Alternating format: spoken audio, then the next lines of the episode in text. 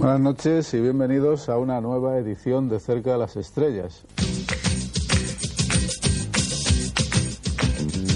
Bienvenidos a Cerca de las Estrellas, una mirada atrás hacia la historia de la NBA. Presenta y dirige Luis Vázquez Jordan.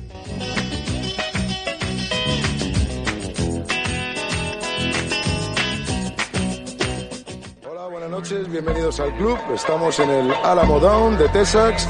El espectáculo está servido y dentro de unos instantes la cita con las estrellas de la conferencia este y de la conferencia oeste. Pues yo sí, yo hacía hace muchos años. Michael Jordan, atención, el vuelo va a despegar. Scotty, y se pone por delante. y se pone por delante. Qué barbaridad. Ahí está, se va a- espera, espera que la lanza. Triple.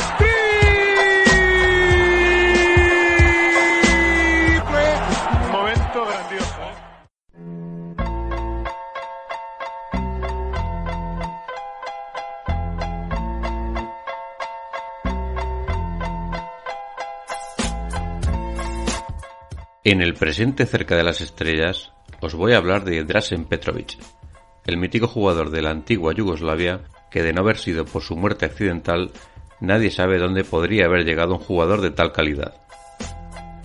Drasen nació en la antigua Yugoslavia en el año 1964, en la que actualmente es Croacia. Desde las categorías juveniles ya se venía hablando mucho de Petrovic por sus actuaciones sobrepasando a menudo los 40, 50 o 60 puntos por partido.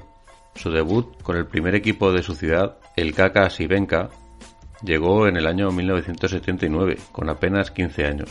Coincidió en aquel equipo brevemente con su hermano mayor, Alexander Petrovic. Aquel chico era completamente distinto a todos los demás, no solo tenía el carisma de su hermano mayor, sino que le superaba en prácticamente todas las facetas del juego. Era un tirador brillante y un penetrador como no había habido otro en la historia del baloncesto europeo. Estamos hablando de un chico de solo 18 años, pero que en una sola temporada ya había llevado al Sivenka a la final de la Copa Korac, una final que perdería frente al Limoges francés. Al año siguiente, Drasen Petrovic mejoró sus prestaciones. Alternando las posiciones de base y escolta, promedió ya 24,5 puntos por partido, llevando a su equipo a dos finales, la de la Liga Yugoslava, que ganó, y de nuevo a la final de la Copa Korac, que volvió a perder nuevamente ante el Limoges. Ese mismo verano, siguiendo los pasos de su hermano, ya fichó por la Cibona de Zagreb, Drazen Petrovic no llegaba a cualquier equipo, sino llegaba a un equipo, al campeón de Yugoslavia, y tenía que buscarse un lugar en una plantilla con roles muy definidos y con personalidades muy potentes. Drazen empezó el año como promesa, una promesa que debía ganarse la confianza de Mirko Novosel, el entrenador de la Cibona, y un año que acabó con ya convertido en una gran figura a nivel europeo. Su primer año fue un año de dominio, de rachas impresionantes de triples, partidos de 15 y 20 asistencias, y todos quedaron rendidos ante, ante el talento de Petrovic. En su primer año en Zagreb ya anotó 32,2 puntos de media en la competición nacional, ayudando a la Cibona a conseguir su segundo título consecutivo y liderándolo, liderando al equipo hasta la, la final de la Copa de Europa de aquel año. Aquella final fue la primera de dos legendarias. Le enfrentaba al Real Madrid, equipo por entonces siete veces campeón de Europa y que contaba con el imponente Wayne Robinson, el, mejor Fernando Martín, un anotador de primera como Brian Jackson, más los habituales Corbalán, Iturriaga, Del Corral, Biriukov, Romay. Ambos equipos ya se habían enfrentado en la liguilla previa dos veces. Las dos la había ganado la Cibona con una exhibición bueno, con dos exhibiciones de, de, Petrovic, el cual anotó 79 puntos entre los dos partidos. El primer tiempo resultó igualado y el segundo fue toda una exhibición yugoslava, capitaneada por su imparable número 10 que anotó 26 de sus 36 puntos finales, llevando a Juanma Iturriaga a una desesperación absoluta. Era el final de una época para el Madrid y el principio de una rivalidad estelar en Europa, el provocador Drasen Petrovic, un base de casi 2 metros, contra el enorme Arvidas Sabonis, un lituano de 2,20 de altura.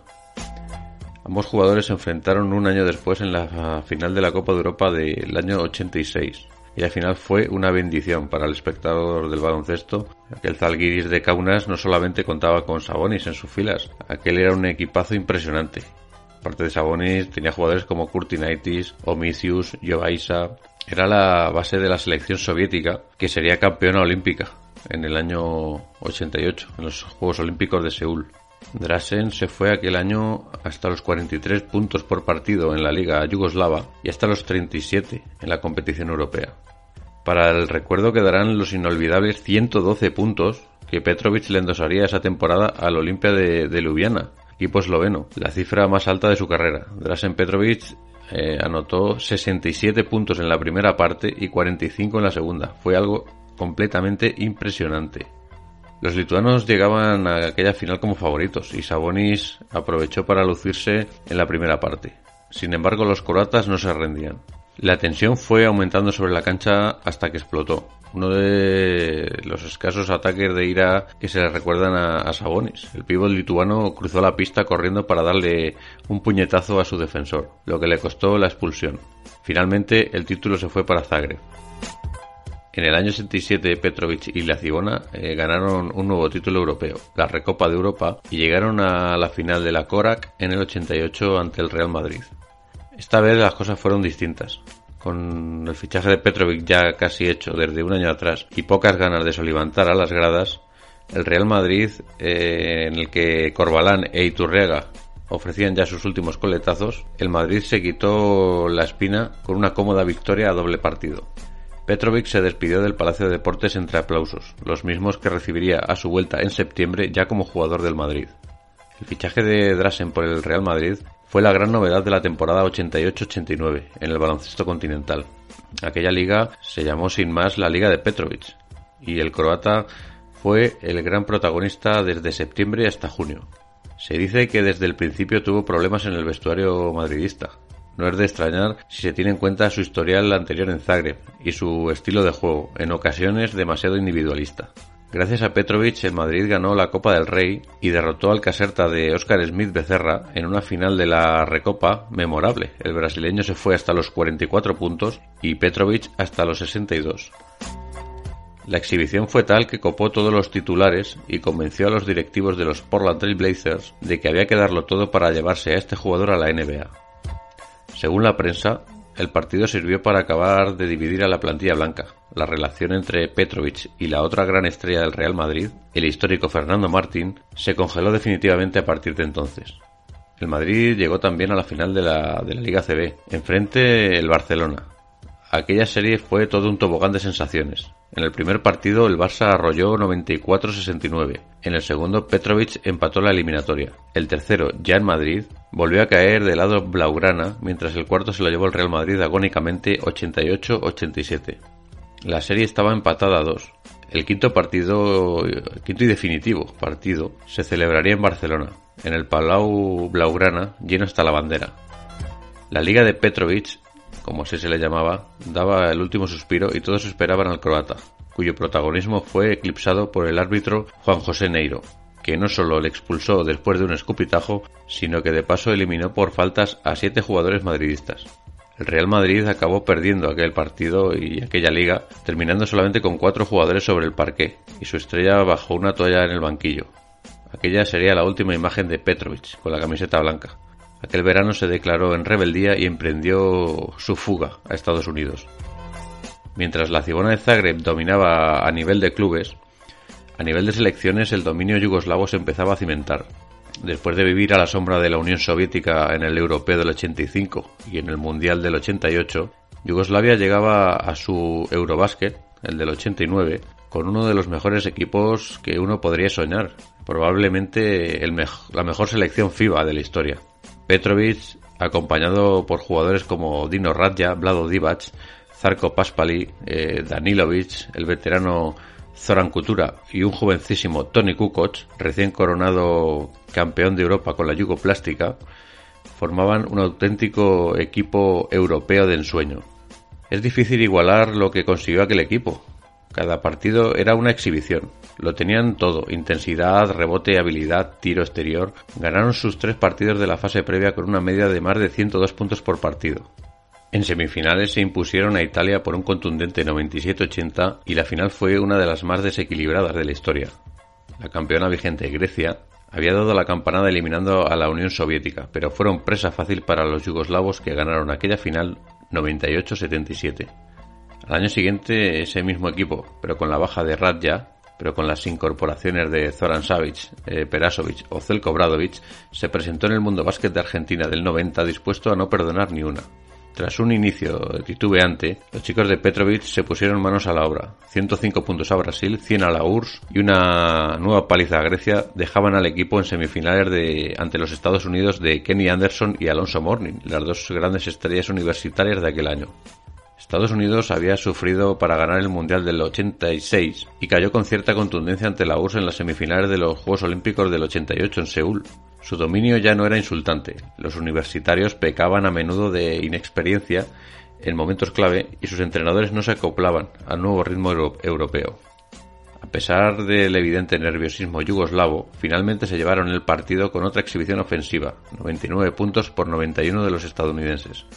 Ya en la final esperaba la Unión Soviética, a la que habían derrotado por 23 puntos de diferencia en la, en la ronda preliminar. Aquella URSS daba sus últimas bocanadas, se notó en aquella final. Petrovic, mucho más centrado, más serio y más decidido a comandar el equipo, lideró a Yugoslavia con 31 puntos.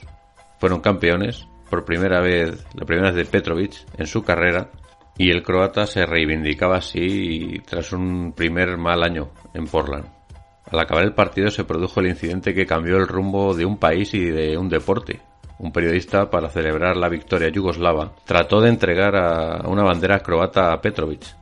Al verlo, el serbio Vlado Divac se acercó muy alterado y empujó al periodista. Le arrebató la bandera y la arrojó al suelo. Aquel gesto fue la condena de Divac en Croacia y dio, dio, comienzo a una campaña de acusaciones que acabaría con la ruptura de su amistad con Petrovic un año después cuando tras ganar el Eurobasket de Italia 91, Yugoslavia se rompiera en mil pedazos y Serbia iniciara una cruenta guerra contra Croacia después de que tanto esta como Eslovenia declararan su independencia. Como os dije antes, el primer año de Petrovic en la NBA, en el año 90, fue un año horrible para el croata, en los Portland Blazers. Anotador impenitente, acostumbrado a jugar 40 minutos por partido y tener el balón en sus manos de manera continua, Petrovic se topó en Portland con un equipo ya hecho, con roles muy fijos y una estrella indiscutible, Clyde Drexler, que además jugaba en su puesto. El fichaje a última hora de Danny Ainge, además, otro base escolta, le quitaban definitivamente a Drasen el, el puesto en la rotación. Los éxitos del equipo no relajaban la tristeza de Petrovic, lejos de su familia, de viaje constante por todo Estados Unidos y condenado al rol de suplente. La moral de Drasen estaba por los suelos. Sus números bajaron a 7,6 puntos por partido en solo 12 minutos de juego.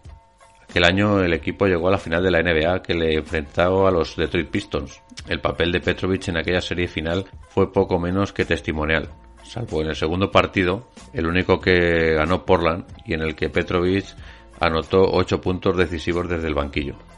Para Drasen aquella situación era una tragedia. Era un trabajador brutal y toda esa energía desperdiciada en el banquillo era demasiado para él. Ningún anillo hubiera compensado la frustración que llevaba, que con 27 años solamente tenía una solución, salir del equipo. Había dejado su corona indiscutible en Europa con la idea de algo más que un papel secundario en Estados Unidos. Por supuesto eran tiempos difíciles para los europeos en la NBA, pero por ejemplo Deflev Serrem se consolidaba como estrella de la, de la liga Marchulonis destacaba ya en, los Warriors, Alexander Volkov cumplía en Atlanta y su compatriota Vlado Divac era titular ni más ni menos que Los Ángeles Lakers. Empeñado en jugar por encima de todo, Petrovic pidió el traspaso a los New Jersey Nets, una de las franquicias malditas de la NBA, hundida en el pozo de la clasificación. Aquello era un todo nada para Petrovic. La vuelta a Madrid siempre seguía presente en su cabeza. Si las cosas no salían bien en New Jersey, el croata se volvería de inmediato. 1991 fue otro año clave para Petrovic. Su familia seguía viviendo en Croacia, objetivo militar del ejército aún llamado yugoslavo, pero que en realidad solamente representaba a Serbia. La preocupación por su país competía con su propia angustia en la NBA. El cambio de equipo le ayudó, los Nets consiguió ir haciéndose un sitio. Sus medias subieron hasta los casi 13 puntos por partido en poco más de 20 minutos de juego. Petrovic se tomó las pesas en serio, cambió su cuerpo por completo, hombros altos, pelo corto, mirada tensa. Llegó al training camp de los Nets hecho una mole y mucho más ágil que antes. Había mejorado su defensa, había mejorado su tiro, había mejorado su determinación sobre la cancha. Los resultados no tardaron en dejarse ver. Con el veterano Chuck Daly en el banquillo de los Nets, el equipo necesitaba un incentivo para captar de nuevo al público, y lo encontraron en Petrovic. Pronto se convirtió en titular, impresionante con su tiro. Acabó segundo de toda la liga en porcentaje de triples, con un 45%, y llegó a los 26,6 puntos por partido. Llevó por fin a su equipo hasta los playoffs de la conferencia este pero caería en primera ronda ante los Cleveland Cavaliers de Mark Price. La siguiente temporada tiene que ser la del paso definitivo al estrellato. Drasen Petrovic no contemplaba otra opción. Y así comenzó la temporada 92-93, como un huracán, anotando un triple tras otro. Los primeros meses fueron tan buenos que ya empezó a, a estar en todas las quinielas para el All-Star, rozando los 25 puntos por partido. Sin embargo, los prejuicios pesaban demasiado. Aún era pronto para darle a un europeo un puesto en el partido de las estrellas americanas. Su defensa había mejorado y su rol como escolta eh, le definieron como un gran jugador. Petrovic acabó la temporada con 22,3 puntos por partido, el undécimo de toda la NBA, y fue incluido en el tercer mejor quinteto de la liga, un éxito impresionante en aquella época. Los Nets volvieron a llegar a los playoffs, aunque volvieron a caer ante los Cleveland Cavaliers esta vez en cinco partidos. Petrovic nunca había destacado por su nacionalismo, pero en cuanto empezó la guerra en Yugoslavia, no tuvo la menor duda a la hora de posicionarse activamente. Intentó sacar a su familia del país, promovió acciones de solidaridad en Estados Unidos, ayudó al nuevo gobierno con su propio dinero, se distanció terriblemente de Vlado Divac considerado poco menos que un demonio por la opinión pública croata, y se ofreció el primero para jugar en la nueva selección nacional de Croacia, digna heredera de los éxitos yugoslavos de los tres años anteriores. Su primer torneo como internacional croata fueron los Juegos Olímpicos de Barcelona 92. Junto a él está la gran hornada de la yugoplástica de Split, Kukoc, Radja, Perasovic, Tabac, más el contundente Brankovic y jugadores jóvenes como Alanovic o Komacek. Su papel fue brillante, jugando de base y no de escolta, preocupado en involucrar a todo el equipo en el juego y sabiendo ceder responsabilidades en Kukoc y Radja cuando era necesario. Después de una semifinal heroica ante la CEI, es decir, ante Rusia más algunas repúblicas exsoviéticas, el Dream Team le esperaba en la final olímpica. Ambas selecciones ya se habían enfrentado en la ronda, en la primera ronda, con una victoria clara estadounidense, con un hipermotivado Scottie Pippen empeñado en demostrar al gerente de los Bulls que su futuro compañero Tony Kukoc era mucho peor que él. En la final, los diez primeros minutos fueron de lo mejor que se recuerda del baloncesto contemporáneo. Petrovic empezó a anotar triple tras triple, penetración tras penetración, y Croacia se ponía por delante en el marcador 25-23. La primera vez que le sucedió esto al Dream Team en todo, el campeonato. Eso sí, el resto del partido ya discurrió más por los cauces habituales, hasta llegar al 117-85 final para los americanos. En las gradas, los croatas estaban todos eufóricos con sus banderas, así como los jugadores en el podium olímpico. Un año más tarde, Drasen Petrovic vuelve a juntarse con su selección en junio, recién acabados los playoffs de la NBA para jugar el pre-europeo de Polonia. Croacia se clasifica sin problemas, con 30 puntos de su base en el último partido del torneo. En vez de viajar con el resto del equipo en avión a Múnich, donde seguirán la concentración cara al Eurobasket de Alemania de ese año, Drasen prefiere hacer el viaje en coche con su novia, por razones que aún hoy se desconocen. En medio de la noche, mientras el base duerme en el asiento del copiloto, un camión pierde el control y se estampa contra el automóvil de Petrovic. Drasen muere en el instante, a los 28 años. Cuando la noticia llega a la selección, nadie puede creérselo, nadie quiere creérselo. Las radios despiertan Madrid con la muerte de Petrovic, la ciudad que más le ha adorado y le ha odiado de todo el planeta, y las sensaciones de un vacío inmenso para cualquier aficionado al baloncesto. Petrovic había estado ahí durante años y años, pero seguía siendo un crío, un chaval que se acercaba a la treintena dispuesto a comerse el mundo. El homenaje que le rinden todas las selecciones en Alemania es emocionante. Croacia, su selección, le dedica la medalla de bronce con una exhibición ante Grecia, una paliza cruel, llorosa y llena de rabia. la misma rabia con la que Drasen elevaba su puño en cada tiro libre o en cada triple anotado en su carrera. Aquel día murió un hombre, pero nació un mito. Se fue uno de los mejores jugadores europeos de la historia, pero su leyenda pervivirá para siempre.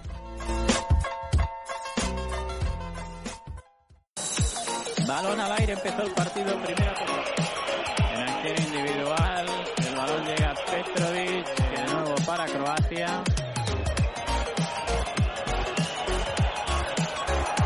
Y la canasta de Petrovic.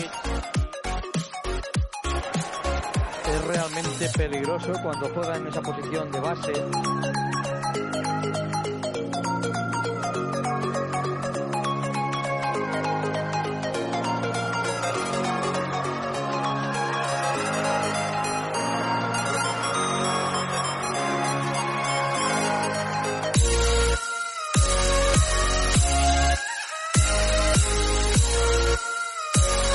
Está disputando este partido entre España y Yugoslavia.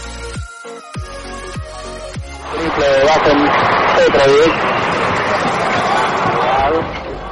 Recuperan los yugoslavos. Drazen Petrovic. Asistencia perfecta para el tiro.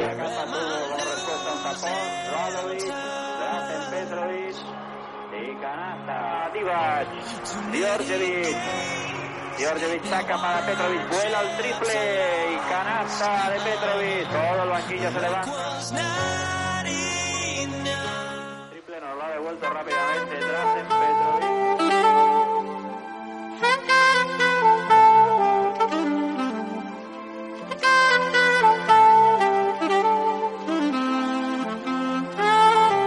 Drazen Petrovic, a sus 20 años, 21 recién cumplidos, es un hombre que demuestra una superioridad en la pista extraordinaria.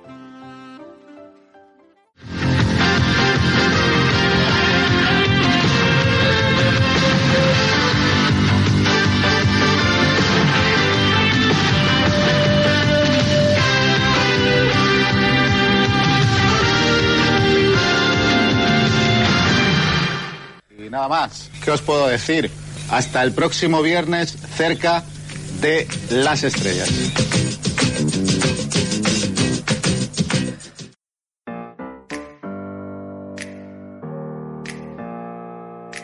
Uh,